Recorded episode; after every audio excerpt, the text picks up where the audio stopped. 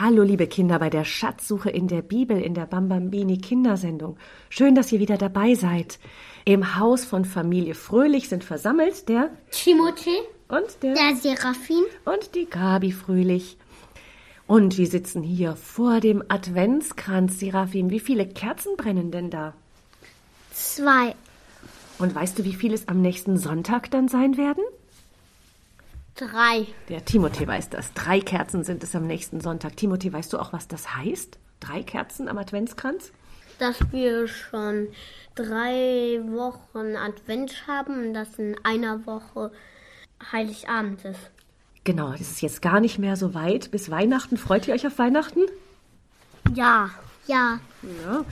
In vielen Gegenden in Deutschland liegt schon Schnee. Habt ihr eigentlich auch schon Schnee gesehen hier? Ja, wir haben schon Schnee gesehen. Ja, bei uns im Rheinland ist es jetzt wieder grau, aber es hat auch schon geschneit. Was habt ihr denn da gemacht, als es geschneit hat? Schneeballschlacht. Und wir haben eine, ein Pferd aus Schnee gebaut. Ein Schneepferd, das ist ja was Tolles. Und wünscht ihr euch, dass an Weihnachten auch wieder Schnee liegt? Ja, sehr. Dann singen wir jetzt, würde ich sagen, das Adventslied Leise rieselt der Schnee und der Timothée, der packt dafür sein Horn aus und der wird uns das Lied auf seinem Horn erstmal vorspielen.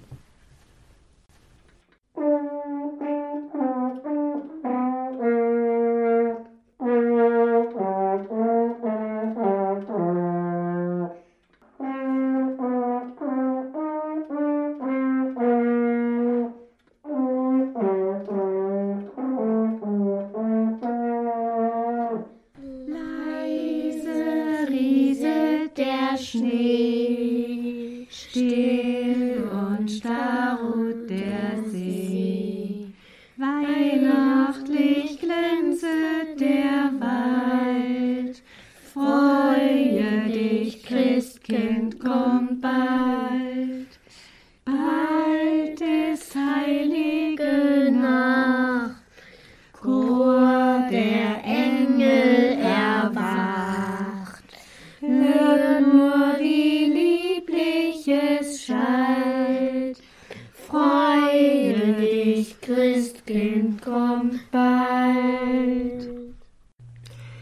Freue dich, das Christkind kommt bald. Jetzt dauert es noch eine Woche und ein ganz klein bisschen, dann ist Heiligabend. Aber jetzt wollen wir uns auf die Schatzsuche in der Bibel machen. Was brauchen wir nochmal für die Schatzsuche? Taschenlampe. Wir brauchen das Licht und den Heiligen Geist. Und da sprechen wir jetzt ein Gebet im Namen des Vaters und des Sohnes und des Heiligen Geistes. Amen.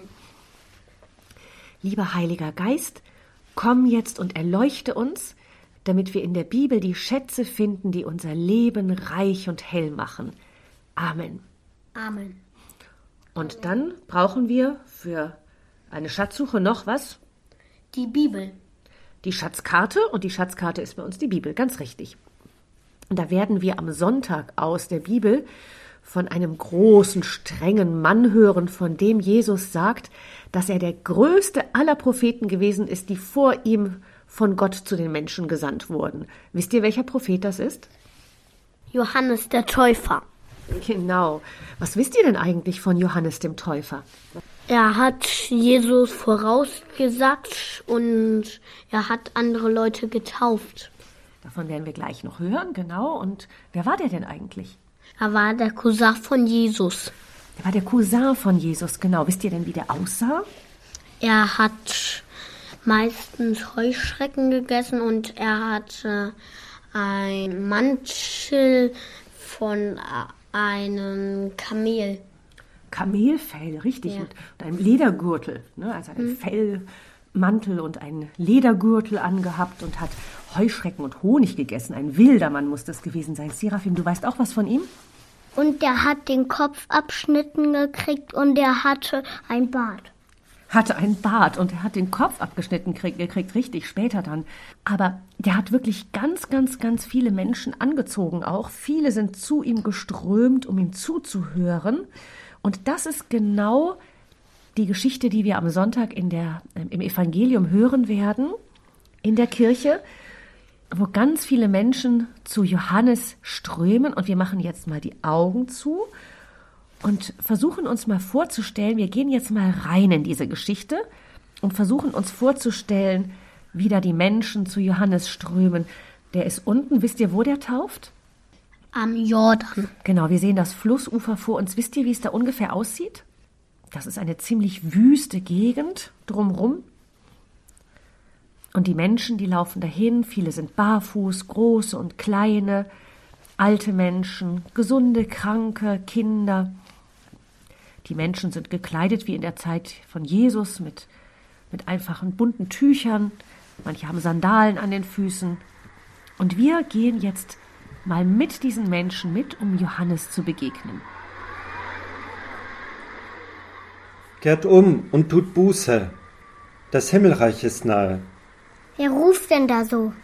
Das ist Johannes der Täufer. Was macht er da? Warum taucht der die Leute in den Fluss? Die Menschen wollen umkehren. Sie wissen, dass sie oft böse zueinander sind und eigensüchtig. Sie sind nicht so liebevoll und ehrlich, wie Gott es von ihnen möchte. Johannes taucht sie ins Wasser, als Zeichen dafür, dass Gott sie ganz rein machen möchte. Ist das so eine Taufe, wie wir sie bekommen haben, als wir klein waren? Nein, nicht ganz. Jesus hat seine Jünger später mit dem Heiligen Geist getauft. In der Taufe, als ihr Baby wart, habt ihr den Heiligen Geist bekommen. Der hat euch zu Kindern Gottes gemacht und er ist eine große Kraft in eurem Herzen. Was Johannes da vorne macht, ist eine Taufe als Zeichen der Umkehr und Buße. Aber lasst uns weiterhören, was er den Menschen sagt. Kehrt um, wendet euch ab von euren bösen Taten. Macht eure Herzen frei, denn der Herr kommt bald. Guck mal, Mama, was sind das für Leute? Ich, ich weiß nicht. Sie sehen etwas reicher gekleidet aus. Sie, sie haben kostbar bestickte Gewänder an, seht ihr? Es sind wohl Priester aus dem Tempel von Jerusalem. Hey, hört mal zu. Einer von ihnen spricht mit Johannes. Vielleicht können wir hören, was er sagt. Sag, Johannes, wer bist du eigentlich? Bist du der Retter, der Messias, den Gott uns senden will? Nein, der bin ich nicht. Was bist du dann? Bist du der große Prophet Elia? Ich bin es nicht. Du bist also auch nicht der große, der allergrößte Prophet, auf den wir alle warten? Nein, ich sagte es euch doch schon. Ich bin nicht der Retter der Welt. Aber wer bist du dann? Der hohe Priester und die anderen großen Priester aus dem Tempel von Jerusalem haben uns geschickt. Wir müssen ihnen doch eine Antwort von dir bringen. Was sagst du also über dich selbst? Wer bist du? Ich bin die Stimme, die in der Wüste ruft. Ebnet den Weg für den Herrn, wie der Prophet Jesaja gesagt hat. Was heißt das denn? Ich bin die Stimme, die in der Wüste ruft. Psst. Da sprechen wir gleich drüber. Da hat gerade jemand anderes mit Johannes gesprochen, auch einer von den Schriftgelehrten. Er ist gekleidet wie ein Pharisäer. Das sind besonders strenge Juden, die ganz genau darauf achten, dass alle Gesetze eingehalten werden. Er scheint sich darüber zu ärgern, dass Johannes dann tauft, wenn er doch gar nicht der Messias ist. Anscheinend ist er der Meinung, dass das Gesetz es nur dem Messias erlaubt zu taufen. Hören wir mal, was Johannes ihm antwortet. Ich taufe nur mit Wasser, Mitten unter euch steht einer, den ihr nicht kennt. Keiner von euch weiß, wer es ist, aber er steht mitten unter euch. Er kommt nach mir. Er ist der Messias, den Gott uns schickt, um uns alle zu erlösen. Und ich bin nur ganz klein vor ihm. Ich bin es nicht einmal wert, ihm die Schuhe aufzuschnüren. Habt ihr das gehört? Jetzt spricht Johannes von Jesus. Anscheinend ist er schon ganz nahe, schon mitten unter den Menschen. Kommt, wir gehen wieder nach Hause.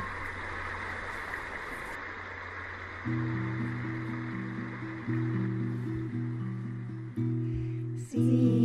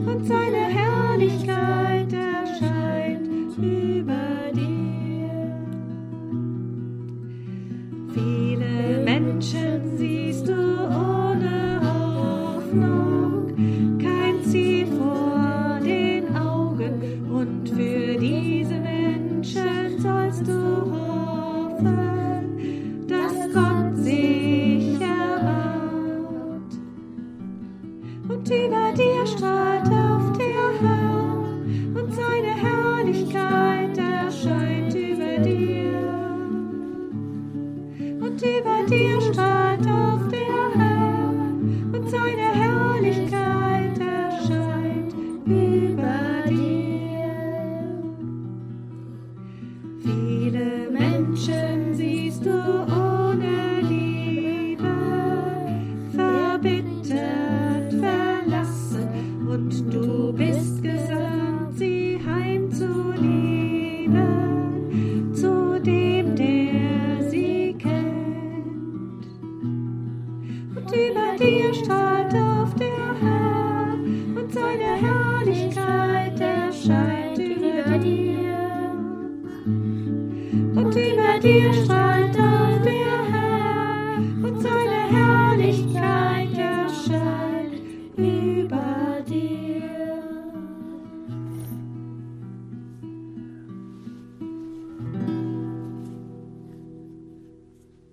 So, jetzt haben wir die Augen wieder offen. Wir sind zurück und sitzen an unserem warmen Kamin.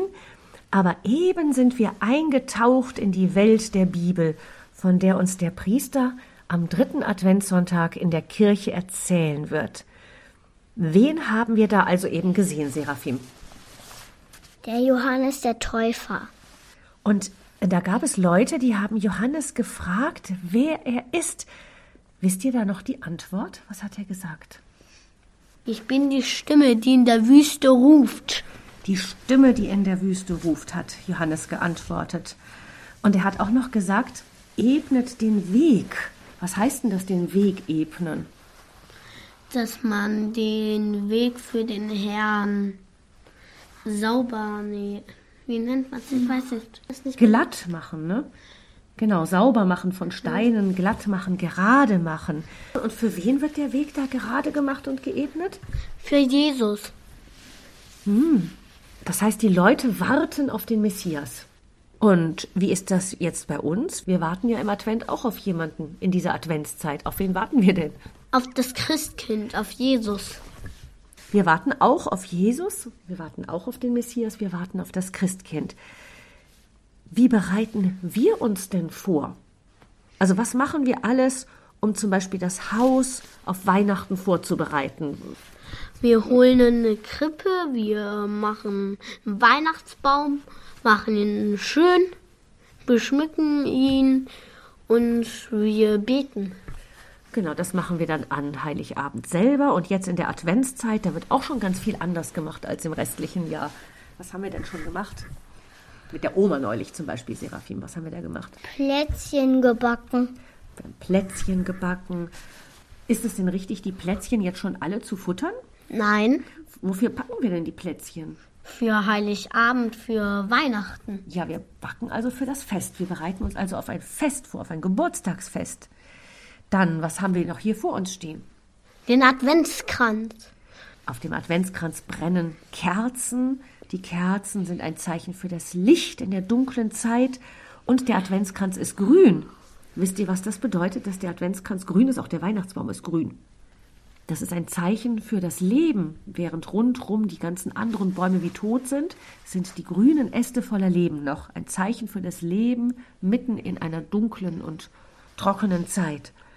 Und wir öffnen noch den Adventskalender. Und es gibt noch den Adventskalender. Es gibt Sterne, wir machen es manchmal duftend, dann kommen schöne Düfte in den Raum und es gibt den Adventskalender. Was ist denn bei euch im Adventskalender drin? Bilder und manchmal Sachen, zum Beispiel, dass sie einen Film gucken oder dass einer dem anderen eine gute Tat macht. Ja, das heißt, das ist ein Adventskalender, wo nicht nur Schokolade gefuttert wird, sondern wo wir uns gegenseitig etwas Gutes tun. Und jetzt fällt mir wieder ein, was hat denn der Johannes der Täufer gesagt, was wir machen sollen? Den Herrn, die ähm, den Weg, Bereiten. Und Bereiten. vorher hat er gerufen, kehrt um und tut Buße, denn der Herr ist nahe. Was ist denn Buße tun? Wisst ihr, was Buße tun ist? indem man sozusagen ausgleichen. Ja, ausgleichen. Das heißt, das, was, wenn wir etwas nicht Gutes gemacht haben, dann müssen wir etwas Gutes tun, um uns wieder auszugleichen, so ungefähr, ja? Ja. Aber ich glaube, die Buße ist vor allem ein Zeichen dafür, dass wir wieder umkehren, auf den richtigen Weg gehen. Und wenn wir jetzt zum Beispiel im Advent uns Zeit füreinander nehmen, gemeinsam etwas Schönes machen, oder wenn wir einander etwas Gutes tun, dann tun wir was? Auch ein wenig? Buße. dann ist das auch ein bisschen Buße, weil es ein wenig Umkehr ist. Und noch etwas sagt der Johannes. Ich bin nicht das Licht. Er sagt, ich bin nicht der Retter selber. Wer ist denn der Retter? Ähm, Jesus. Jesus ist der Retter. Das heißt, er ist derjenige, der die Welt rettet. Aber ist es denn ganz egal, was Johannes macht oder was wir machen? Ist das deshalb wurscht, wo doch Jesus macht doch alles, oder? Nein, ist das nicht. Was macht denn Johannes? Ja, er äh, verkündet, dass Jesus kommt. Mhm.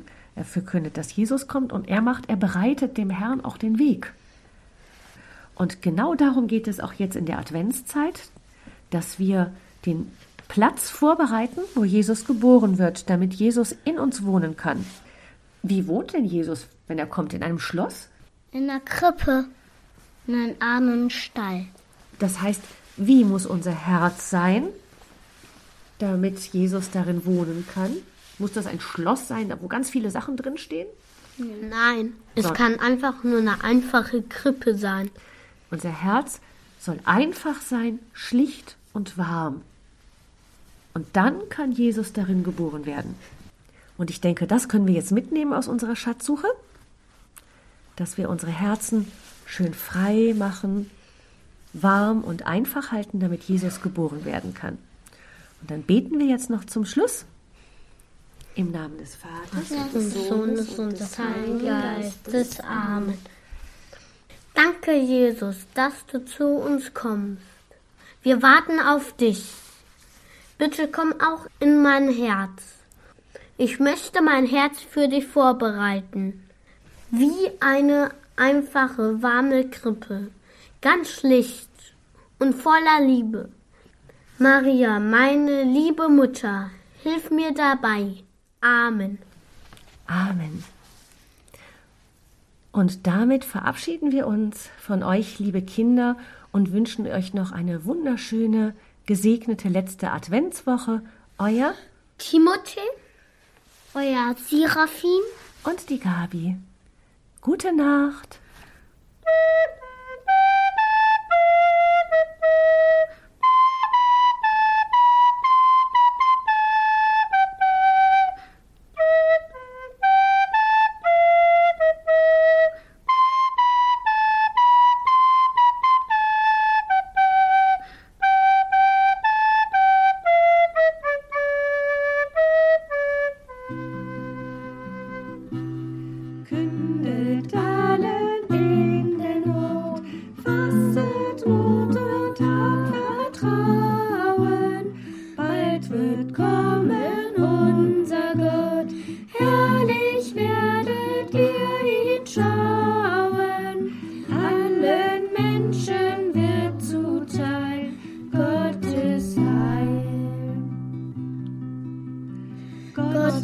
sich mit